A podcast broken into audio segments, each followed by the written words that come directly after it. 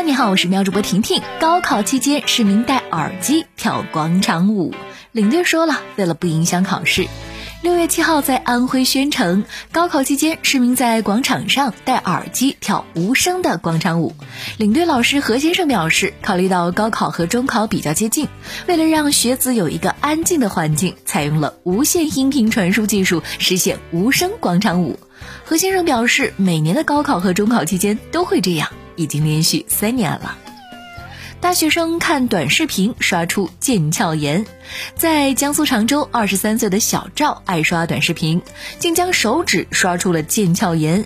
小赵表示，有一次自己在玩手机的时候，感觉大拇指根有点痛，之后呢更加动不利索。经过诊断，小赵目前属于一期轻症，如果进一步发展，恐怕要动手术。医生提醒，手指反复做同一动作，或者是经常接触冷水，都容易得腱鞘炎。适当做些拉伸可以缓解。苹果 iOS 十五系统新功能可以将图片转成文字，你更新吗？六月八号，苹果举办了 WWDC 全球开发者大会，在新的 iOS 十五中新增了图片识图功能。识图功能在安卓平台很常见了，但在 iOS 十五中是首次支持。使用相机对文字进行拍照，系统可以自动识别出文字。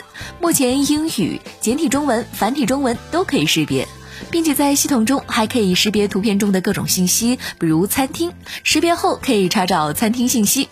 另外，相册功能也可以使用苹果音乐里的音乐，用于相册自动生成的合集中。你更新苹果 iOS 十五了吗？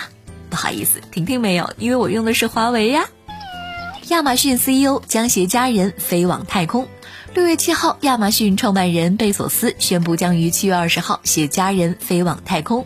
他表示，自己五岁起就梦想去太空旅行，此次将和兄弟一起踏上这段旅程。